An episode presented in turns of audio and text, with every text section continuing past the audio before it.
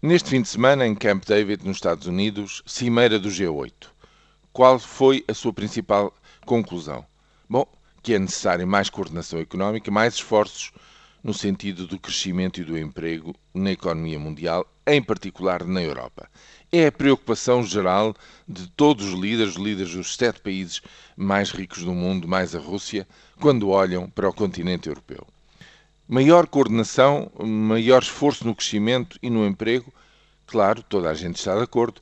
O problema é saber de onde é que vem o dinheiro para financiar tudo isso. Isso não é nada claro e será seguramente objeto de uma grande concertação nas próximas semanas. Para já, em Camp David, Mário Monti, primeiro-ministro da Itália, anunciou um encontro ao mais alto nível entre os líderes da Itália, da França e da Alemanha, seguramente para tratar disto antes do Conselho Europeu de junho, que vai ser muito importante na medida em que vai procurar dar respostas a esta questão. A Comissão Europeia está a trabalhar muito intensamente neste mesmo objetivo. Portanto, em junho vai haver um conjunto de decisões importantes, tal como vai haver um conjunto de eleições importantes a 10 e 17 em França, no próprio dia 17 na Grécia.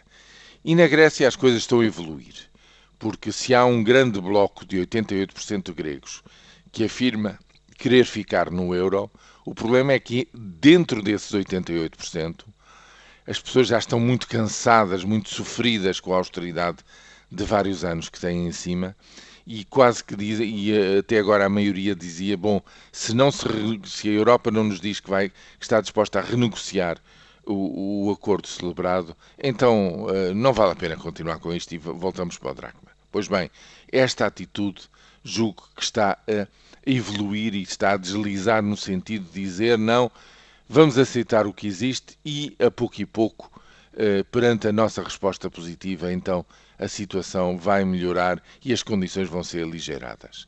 Isso é que justifica que neste momento, pela primeira vez, as sondagens deem de novo a nova democracia à frente da coligação de esquerda radical.